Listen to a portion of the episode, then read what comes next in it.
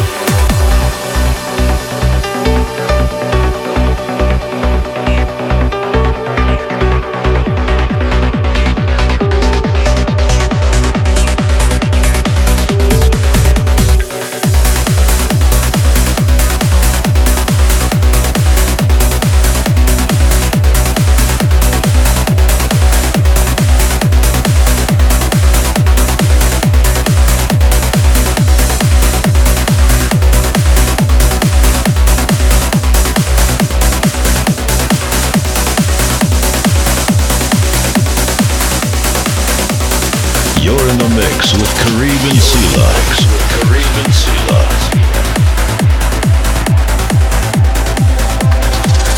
Music's most listened to trance station, After Hours FM.